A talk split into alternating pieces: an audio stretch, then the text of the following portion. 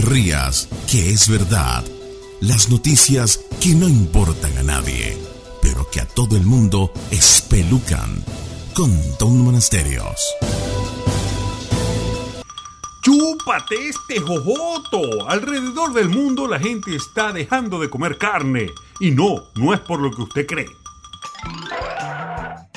Por supuesto, si usted vive en una revolución comunista ya no come carne por razones ajenas a su voluntad, pero la verdad es que el número de personas que comen carne está reduciéndose alrededor del mundo y no, no es porque se estén metiendo a vegetarianos. Lo cierto es que esto es una buena noticia. El consumo de carne alrededor del mundo está destinado a reducirse drásticamente ya que los recursos naturales están desapareciendo y el agua potable, el más vital e importante de todos, ya comienza a escasear en el planeta. Para que se haga una idea, señora, cuando usted tiene un bistec de vaca en un plato, se han necesitado por lo menos cuatro tobos de agua potable para producirlo. Y si a esto sumamos todos los desechos tóxicos que genera la ganadería alrededor del mundo, se hace evidente que el consumo de carne lamentablemente no es viable si queremos seguir viviendo decentemente en el único mundo que se nos ha dado. A principios de este milenio, las alarmas se dispararon ya que el consumo de carne se duplicó alrededor del mundo y la razón es más que insólita.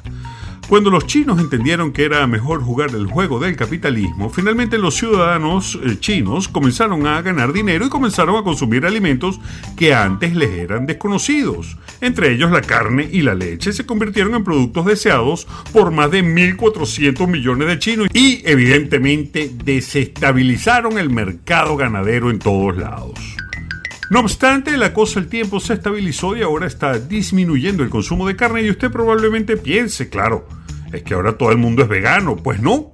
Si bien la gente está dejando de comer carnes rojas, está en aumento la carne de pollo, que es un poco más sana y un poco mejor para el medio ambiente, pero tampoco es que qué bruto, que qué mejoría, ya se salvó el planeta.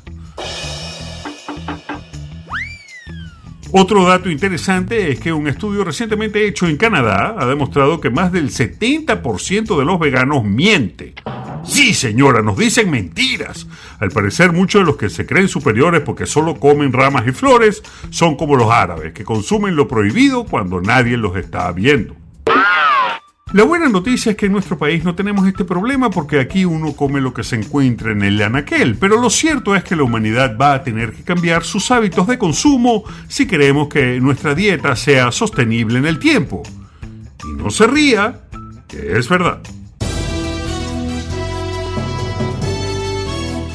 No te pierdas otro capítulo de No te rías, que es verdad.